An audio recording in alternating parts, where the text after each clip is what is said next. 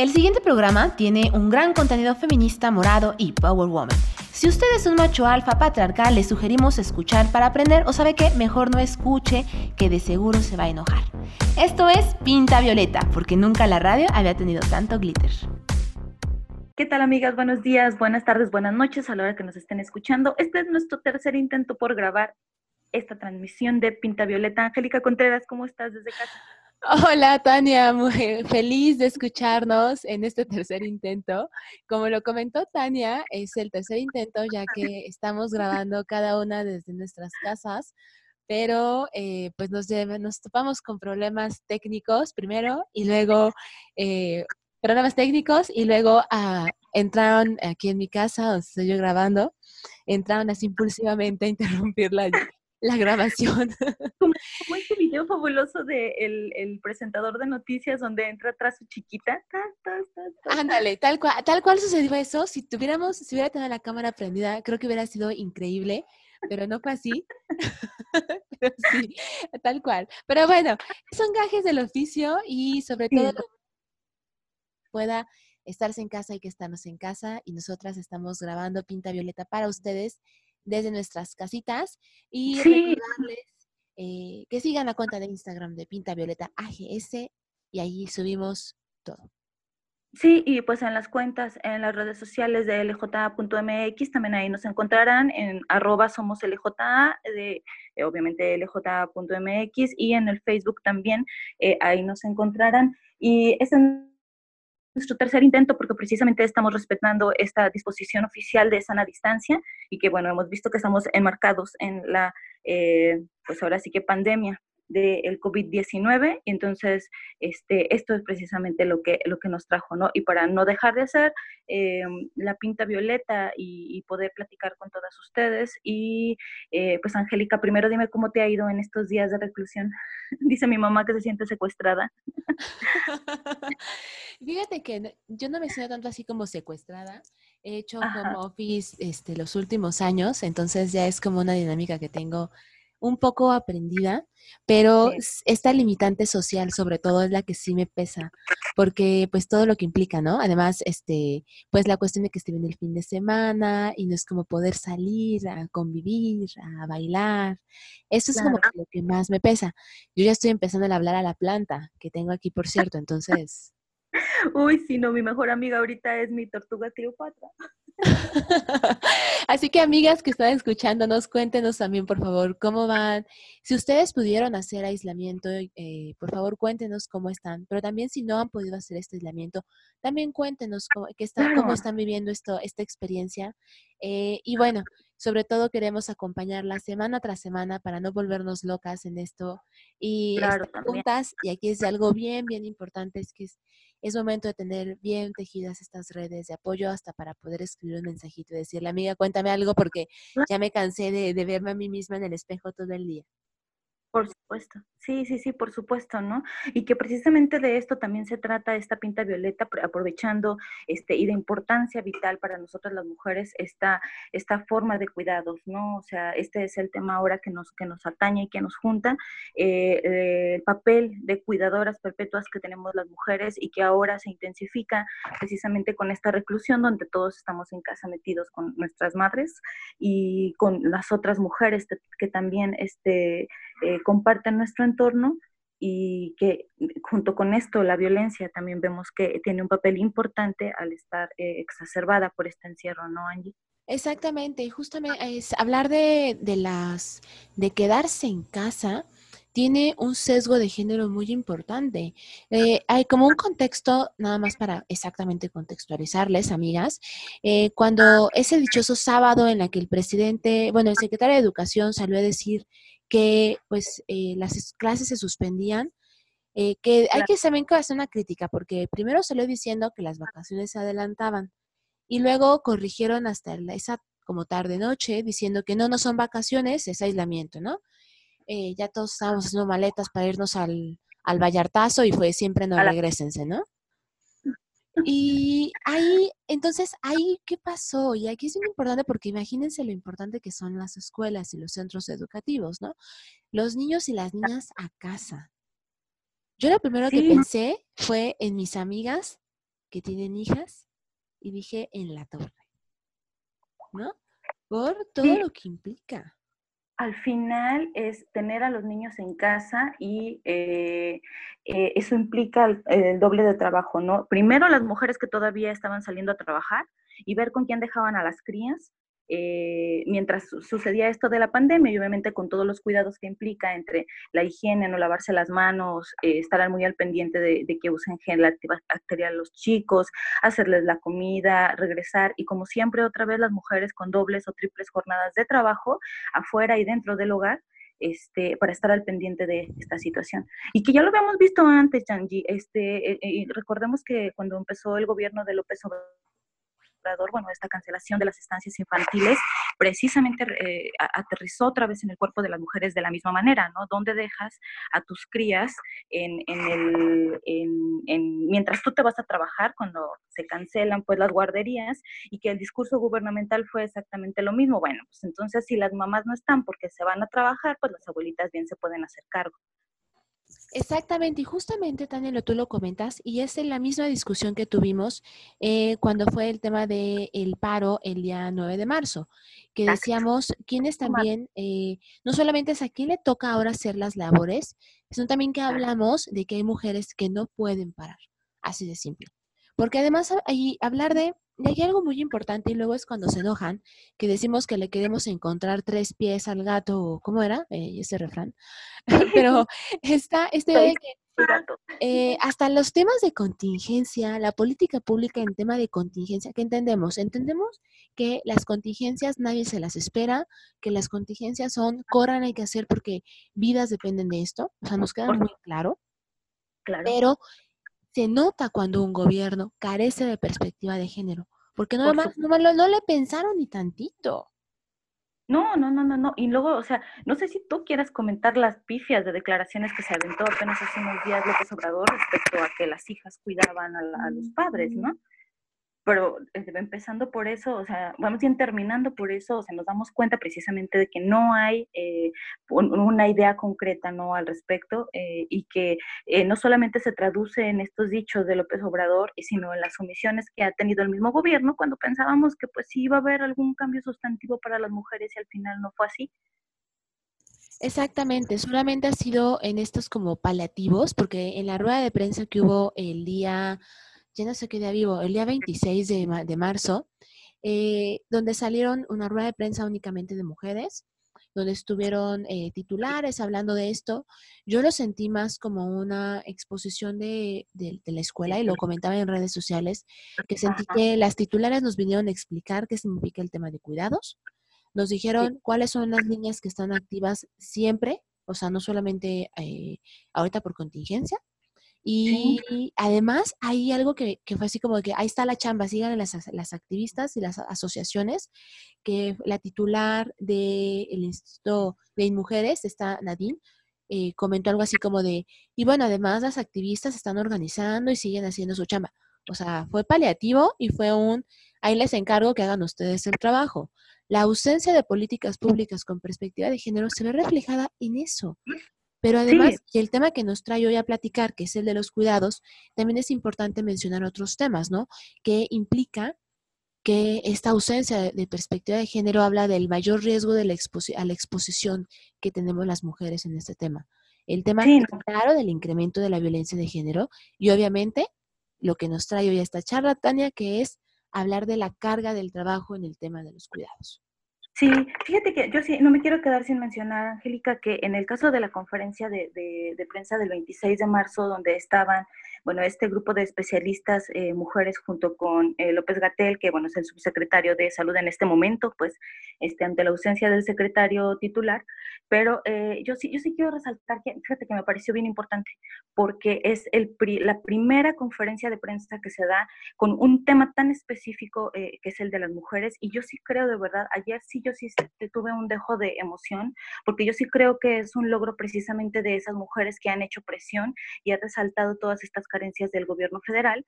Entonces, a, mí me parece como muy importante que eso no va a solucionar las cosas, o sea, eso me queda muy claro, ¿no? Sin embargo, aterrizar este tema en cadena nacional, donde ahorita todas las personas están eh, hablando al respecto de, eh, en el caso del coronavirus, híjole, o sea, yo no sé si tú viste, pero la respuesta que tuvo fue terrible.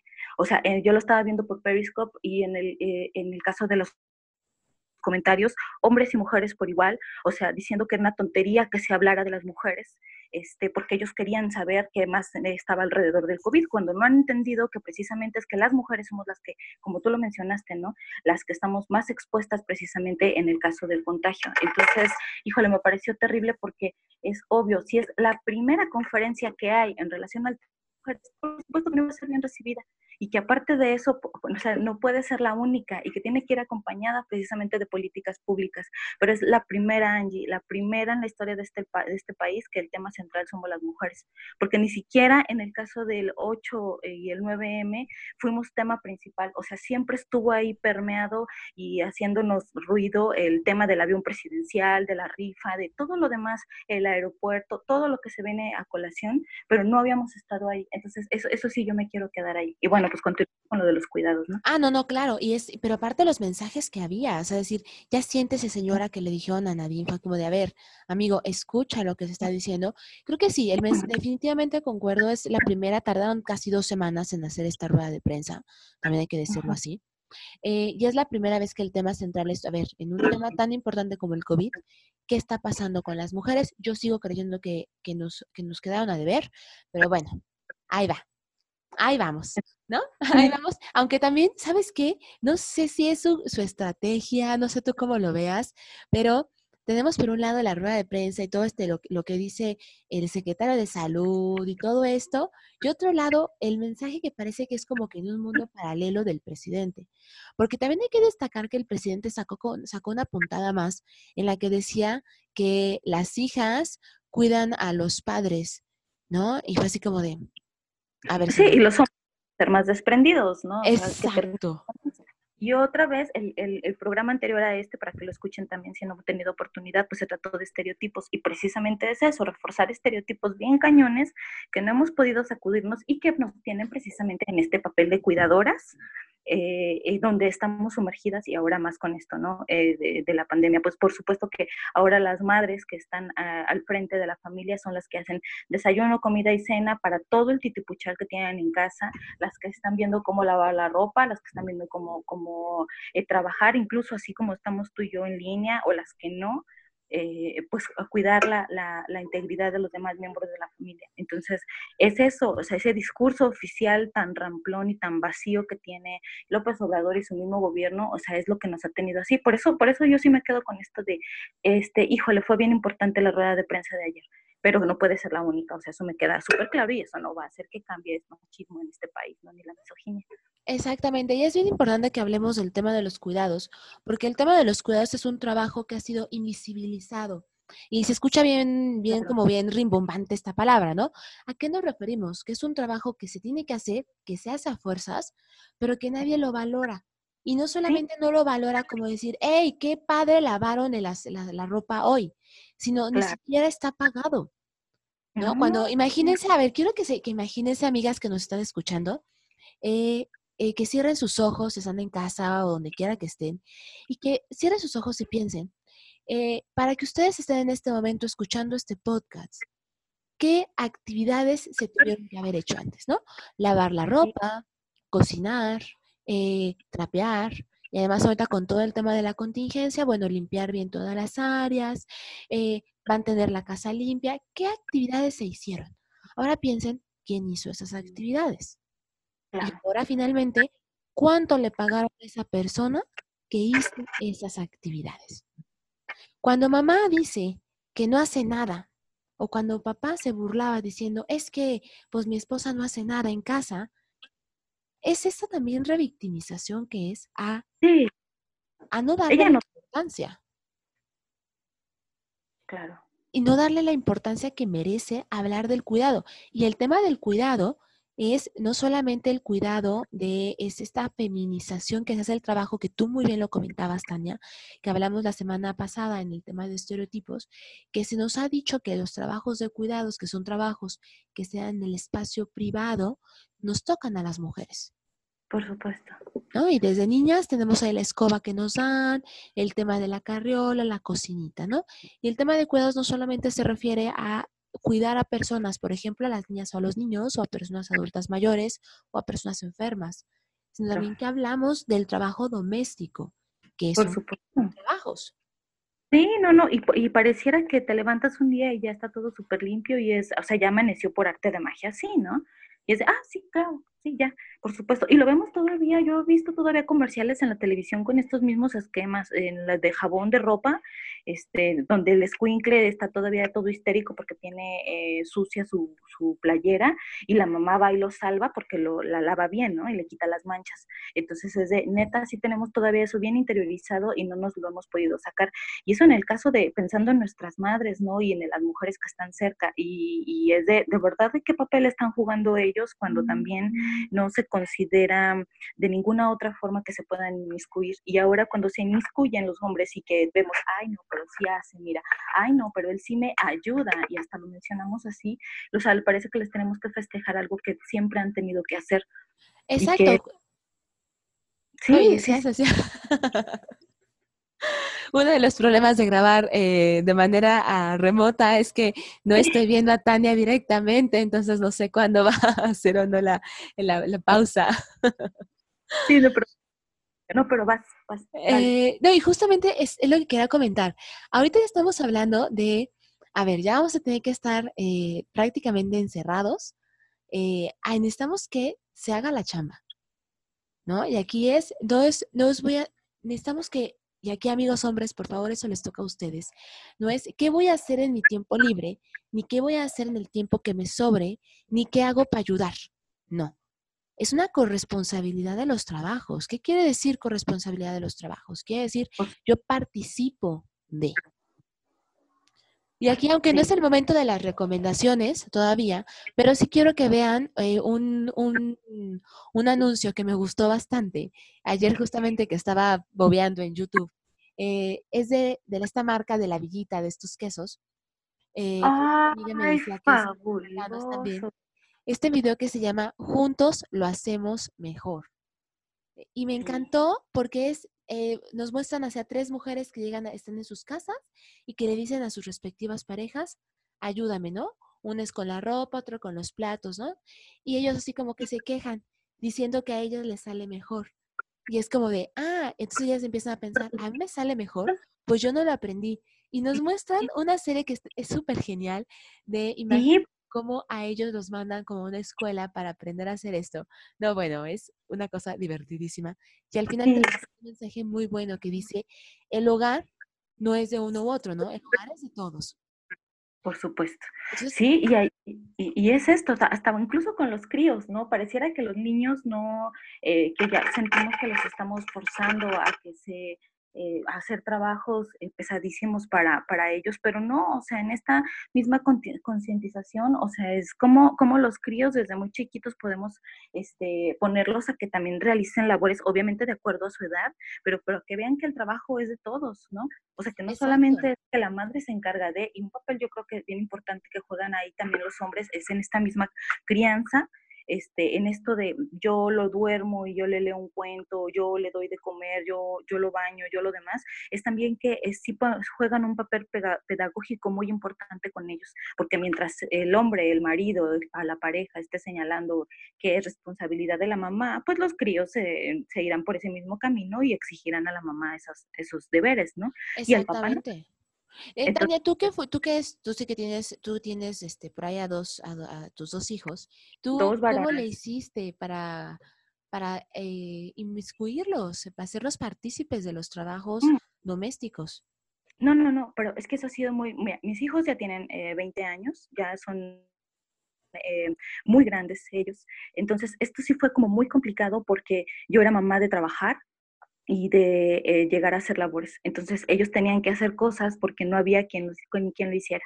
Y después, eh, obviamente, bajaron la guardia cuando vieron que había otras mujeres que, se, que le entraban al quite y que pues ellos fácil, fácil podían hacerse a un lado. Y eso nos acarreó un montón de problemas porque no se acaba, ¿no? No solamente es que uno eh, trate de, de, compartir con los hijos cuando están chicos, sino cuando también son grandes y esto no se acaba. Entonces ahora ellos que, que son ya unos hombres tienen que ver cómo también se involucran con esas mismas dinámicas y que lo tienen que hacer porque no hay nadie que se los haga. Ahora ellos lo hacen en esta obligación de, no hay quien me haga esas labores, este, pero sí creo que, como en esta misma eh, forma de que las mujeres educamos a los hombres, pues también mis hijos han sido educados por la sociedad. Entonces, la sociedad misma también les ha eh, inculcado ahora sí que otros patrones y donde hemos enfrentado un montón de choques precisamente por esto, porque no, no, no congeniamos, ¿no? O sea, no, no pueden esperar que sus novias este, les hagan, eh, incluso hasta cuando llegan a casa, un huevo si quieres para hacer de desayunar, o que su madre lo haga o su abuela lo haga. O sea, ellos tienen que hacerlos porque en la casa no hay quien los atienda eh, como princesitos. Entonces, sí nos enfrentamos luego con un montón de problemas, ¿no? O sea, 20 años no significa que sean conscientes de todavía o que lo tengan muy, muy claro. Están sumergidos en una sociedad por completo patriarcal. Eso nos ha costado muchísimo trabajo aterrizarlo. Ah, qué fuerte lo que comentas, Tania, sobre todo esta conclusión, ¿no? De es una sociedad patriarcal que les sigue diciendo, o sea, aunque tú en casa involucres otros valores, otras formas de ver la vida, esta sociedad afuera te sigue insistiendo, ¿no? Es que tienes que esperar que te atiendan, así de simple.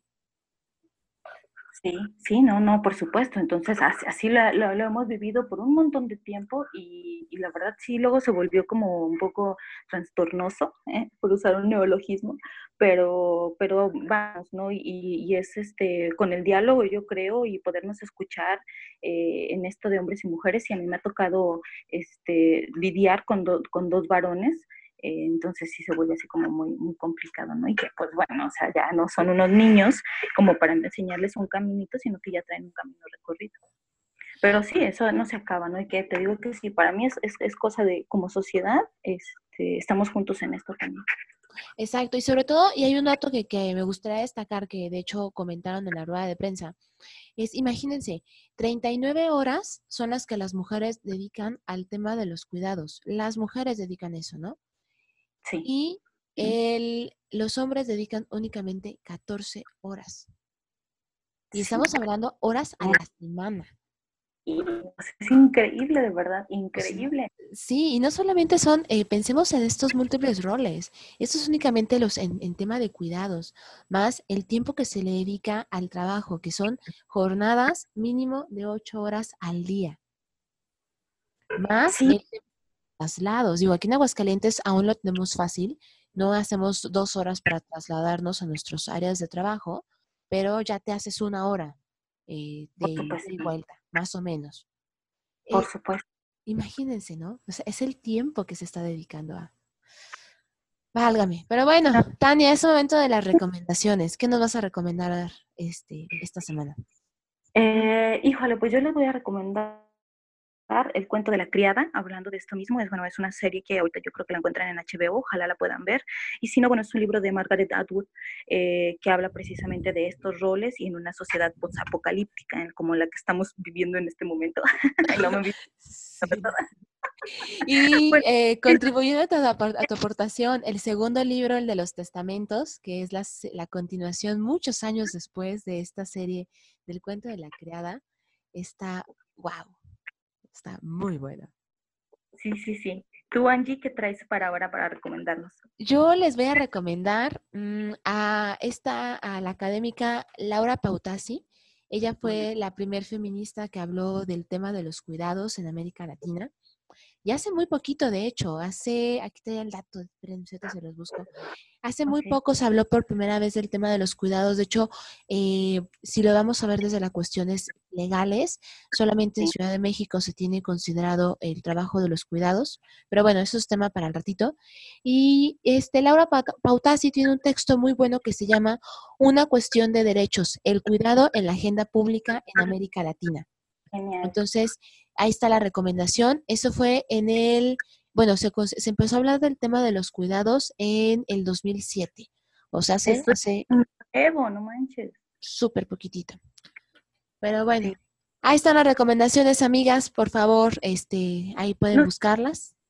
Sí, no se vayan, que seguimos con nuestra entrevista y para seguir hablando del tema, ¿no? Perfectísimo. Continuamos, amigas, en esto que es Pinta Violeta y llegó el momento de la entrevista. Hoy tenemos a una gran amiga invitada. Ella es Elena Naya. Ella es abogada feminista y maestra en políticas públicas con perspectiva de género por la Flaxo y diplomada en distintos temas, ¿no? De igualdad, educación, democracia, género. Además, ahorita está bordando con su hija para no perder la cordura. Y es también parte de la asociación Cultivando Género. Elena, bienvenida a esto que es Pinta Violeta. Hola, muchas gracias. Buenas tardes. Feliz de estar acá con, ustedes dos. Bueno, desde mi casa, pero en conexión con, contigo y con Tania. Gracias por la invitación. Ya nos faltaba eh, porque estuvieras acá con nosotros. Wow, a mí también. Me, van a tener que invitar después, ¿eh? Porque eh, la distancia, el, el programa a distancia será uno y el presencial para abrazarnos será otro. Perfecto. claro, claro. además, Tania, estamos fallando, ¿eh? Como anfitrionas. Siempre decimos que vengan, que, este, que sean parte de Pinta Violeta, que porque les damos invitar el café. Y cuando grabamos desde nuestras casas. ¿Cuál? Ni siquiera un beso o algo. Nada todo demasiado higiénico y estamos, bueno, tomando todas las medidas y las precauciones con esta sana distancia, eh, pero las ganas de vernos no se van. Eso sí, y tenemos que hacer un programa presencial cuando ya por fin pase todo esto para podernos abrazar bien con todo y bacterias. Así será, ojalá pronto. Esperemos que así sea. Pues muy bien, este, seguimos con este programa. Hemos estado platicando acerca del tema de, del trabajo de los cuidados ahora en esta contingencia del COVID-19. Y Elena, preguntarte para que, aunque nosotros estemos acá echando chal hace rato, eh, eh, que nos expliques o que le expliques a todas las que nos escuchan a, qué hablamos o a qué nos referimos cuando hablamos del tema de cuidados. Sí, pues mira, cuando hablamos del tema de, de cuidados, pues hablamos de este conjunto de actividades que permiten mantener el bienestar físico y emocional de las personas.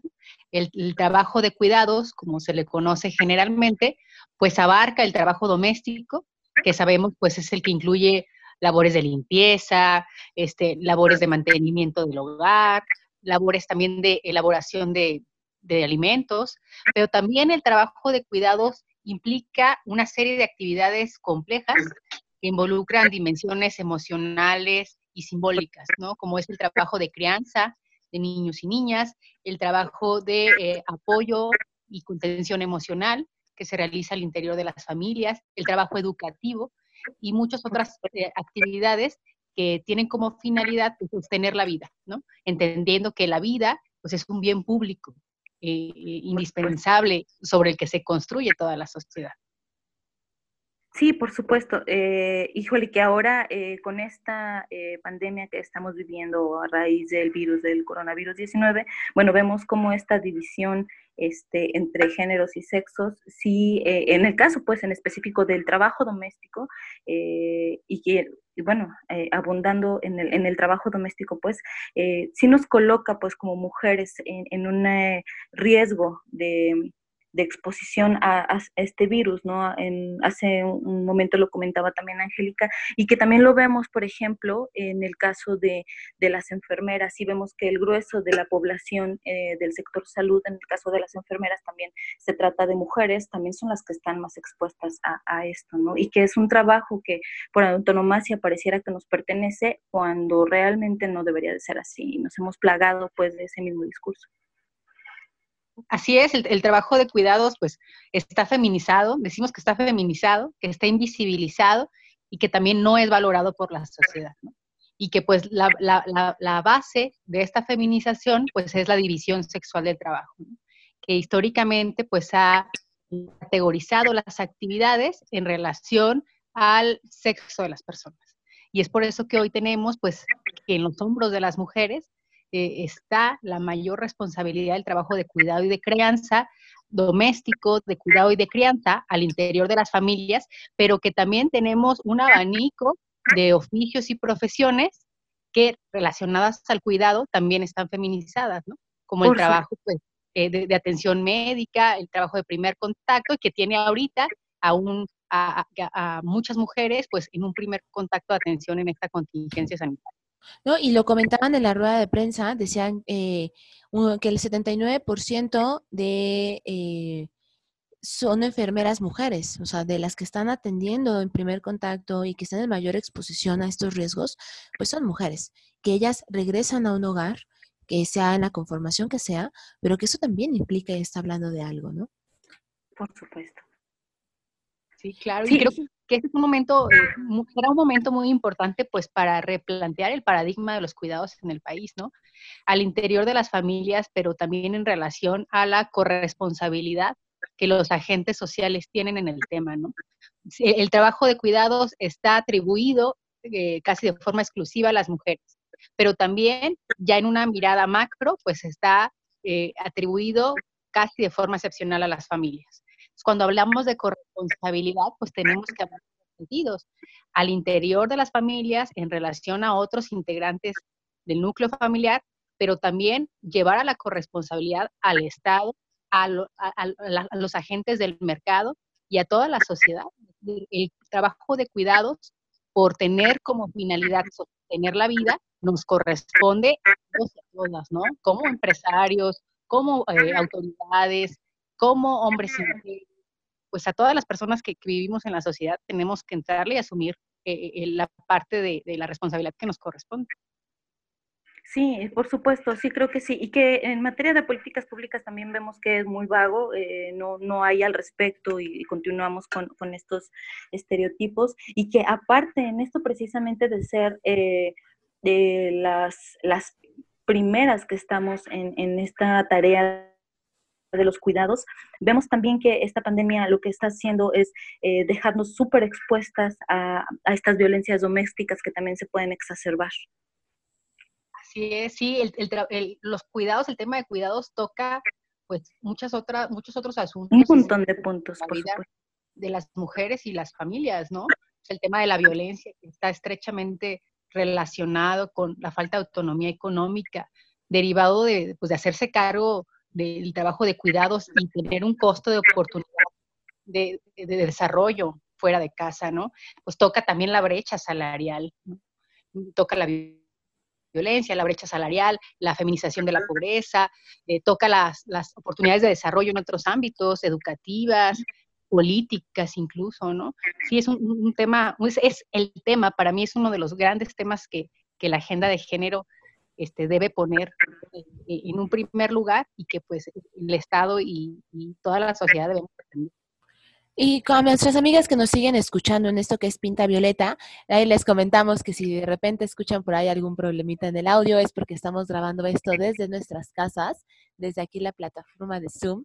Entonces, bueno, gajes del oficio y gajes de la tecnología.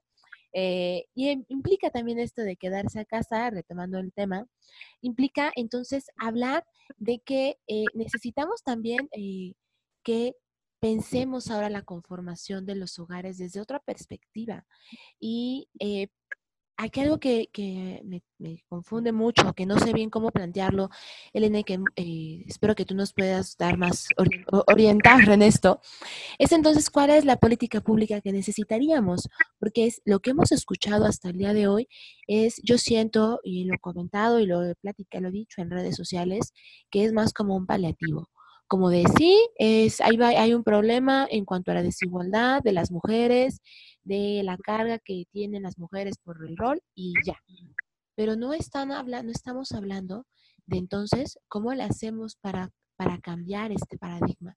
¿Cuál sería entonces eh, una propuesta pensada desde eh, el feminismo o una política pública con perspectiva de género para cambiarlo, para lo que tú comentabas, ¿no? Cambiar este paradigma. Sí, mira, mm, a mí me gustaría en este punto como, como recordar un poco cuál ha sido el, desarrollo progresivo del de, eh, tema de los cuidados, ¿no? Y cómo se ha ido consolidando como un derecho humano. Antes, pues, se, pensaba, cuando se pensaba los cuidados, se pensaba en una atribución o en un, conjunto de tareas que eran atribuibles a las mujeres. Y después, pues la evolución del derecho internacional y de la propia sociedad nos llevó pues a considerar a, los cuidados como un, como un derecho humano. Primero vinculado específicamente a, la a, las necesidades de las mujeres, ¿no? En CEDAW vemos pues eh, que empiezan a surgir algunas medidas que buscan eh, generar mejores condiciones a las mujeres para que cuiden.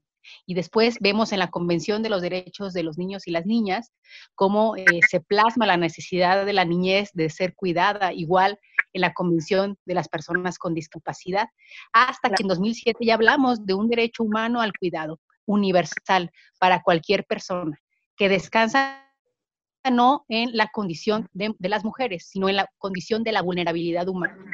El derecho humano al cuidado implica eh, el derecho a cuidar, a delegar el cuidado en, momentos, a cuidarse y, y, también a ser cuidado en el momento de la vida que una persona lo necesite.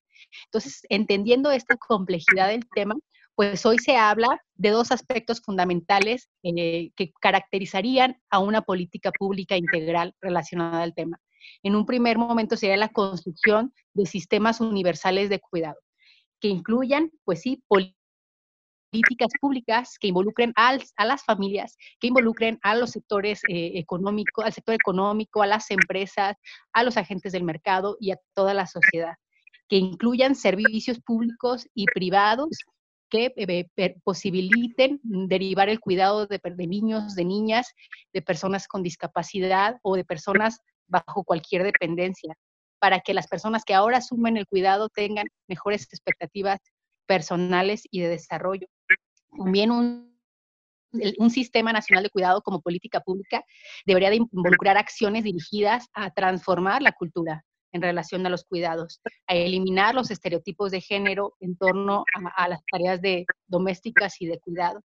Y además, pues tendría que involucrar, entre otras cuestiones, un sistema nacional de estadísticas e indicadores que permitan medir el impacto de las acciones, pero también caracterizar las necesidades de cuidado desde un enfoque de interseccionalidad.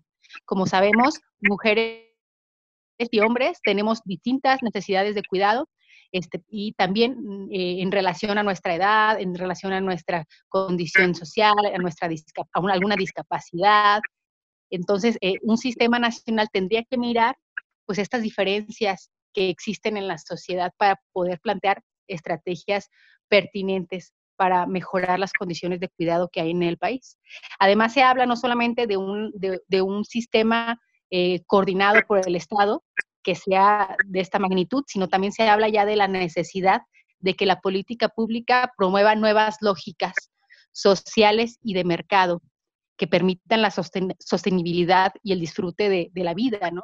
¿A qué me refiero con estas nuevas lógicas? Pues, por ejemplo, las medidas de conciliación laboral, ¿no? La reducción de jornadas laborales, la implementación del teletrabajo. Ya la política no se puede quedar solamente como acciones eh, dirigidas o establecidas desde el gobierno, sino que también todos debemos de todas y todos debemos de empezar a pensar otras maneras de vivir, eh, vivir, de vivirnos que involucren una mayor posibilidad de cuidar y también de, cuidarnos, ¿no?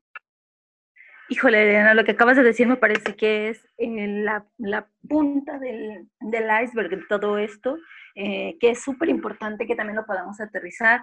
Y, de verdad que no dejo de pensar cómo, cómo llevamos esto, pues, a que se vuelva una realidad, porque luego eh, ahí están todas las opciones que, que, pueden tener los gobiernos para implementar estas políticas públicas y que se vuelve una labor titánica cómo lo aterrizamos con todas esas personas que, que, traen esta, esta carga, o sea, que traemos esta carga estructural y social bien cañona de, de, del machismo, de, de, pues sí, el patriarcado, no sé cómo nombrarlo de otra manera, en donde no, no, me parece muy complicado pues aterrizarlo, ¿no? Eso es, me parece que una labor de años, eh, inconmensurable para poder cambiar esas estructuras sociales.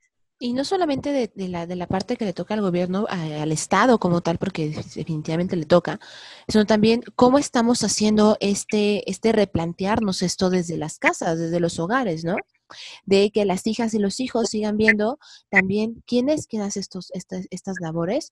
O, por ejemplo, pensemos a la, a, en Navidad o el regalo o, eh, ocasión que, que, se, que se haga, de que a la niña se le sigue dando la escoba y el trapeador, ¿no? O el juego de la cocinita. Eh, como también desde la casa tenemos que cambiar este, este, este repensar la repartición, eh, bueno, el repartir los, los trabajos de cuidado y los trabajos domésticos. Sí, sí, por eso creo que es una labor titánica, ¿no? Como incluso lo veo desde casa, eh, como lo llevamos con nuestros padres, pues ahora que eh, no solamente se sienten, en el caso de que suceda así, ¿no? Este, se sienten a esperar a que sea su esposa la que, se, la que le sirva el plato, cómo eh, llevarlo pues en la cotidianidad de las familias, como sin que sea esto tan abrupto y que genere un rechazo. Entonces, eh, eh, mm, lo, lo, pienso y es incluso hasta para hablar de, de otros temas, a la violencia eh, contra las mujeres, me parece luego muy complicado que, que, que, pueda entrar en nuestras cabezas ahora en un cambio que se implique poner el cuerpo y levantarte y lavar los trastes, esto es como, y que, o, o incluso lavarle este, a los niños el uniforme, ¿no? Acostarlos para dormir, en esto también de la crianza. Leerles un cuento o el bañarlos para el día siguiente la escuela eh, estando fuera de contingencia, ¿no? Entonces es donde digo, híjole, sí es como un mundo por completo que hay que cambiar eh, y que tiene que empezar por algún lado. Sí, la verdad, yo, yo creo que, que, este, este reconceptualizar los cuidados hacia una nueva ética del cuidado como, como lo llaman algunas académicas, me parece que es este, una lucha que se tiene que dar por muchos frentes, ¿no?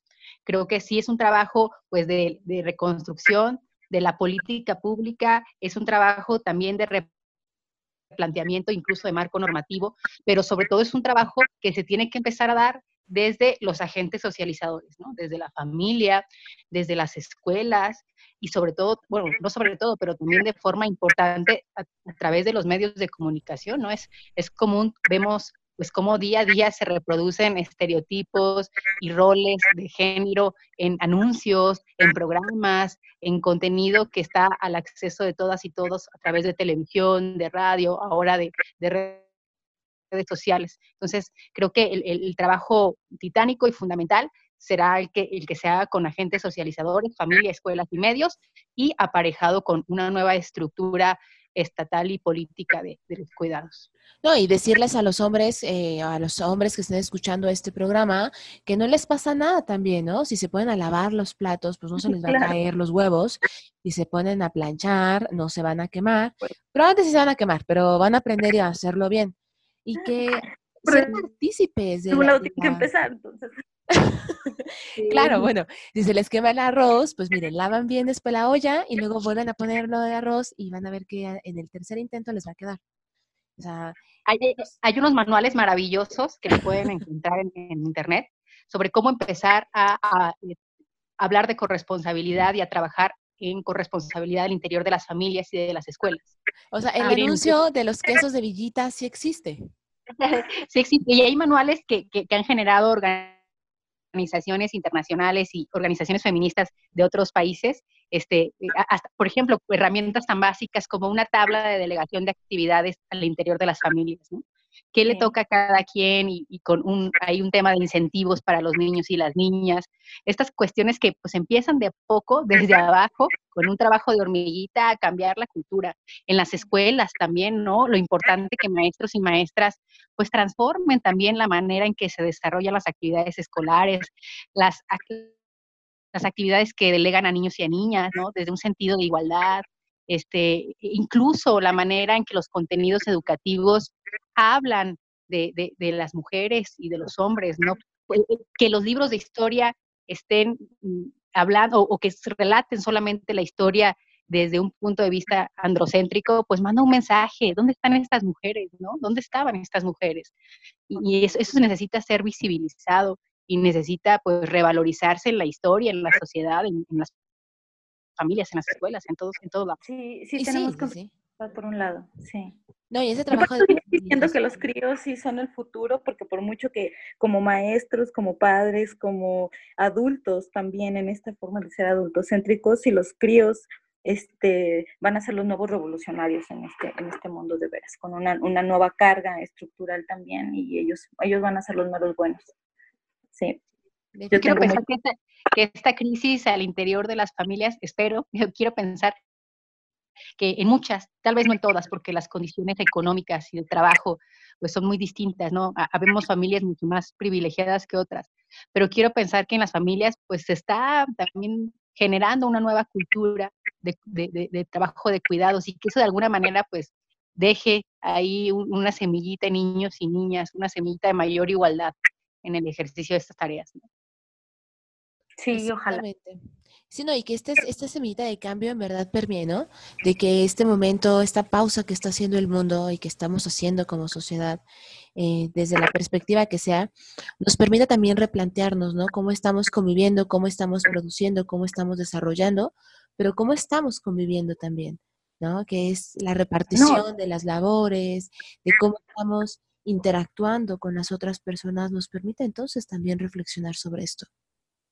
Sí, por supuesto, sí. Sí, yo creo que más allá de, de, la labor también gubernamental, así como lo decían, bueno, también es una labor enorme dentro de las familias y que en esta forma pedagógica de podernos acercar los unos a los otros también es esto necesario de escucharnos, ¿no?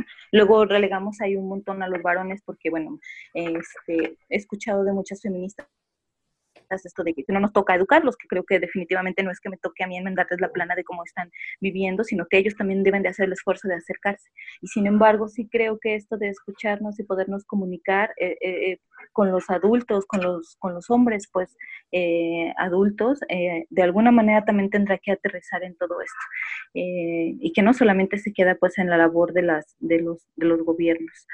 Sí, le preguntaba Tania en la, en, la, en, la, primera parte de este programa de De Pinta Violeta, cómo le había hecho ella para educar a sus hijos, que tiene ya dos hijos hombres, y ahora le voy a preguntar a Elena, ella, ella está casada, este, y Elena, ¿tú cómo le has hecho para esta repartición equitativa de los roles con tu, con tu esposo? Saludos, César. ¿Cómo le has hecho? ¿Con qué te has enfrentado? Y les pregunto, te pregunto porque este, yo, yo me encuentro eh, en, la, en la soltería, entonces no podría opinar acerca, pero yo sé que tú sí nos podrás dar una opinión al respecto.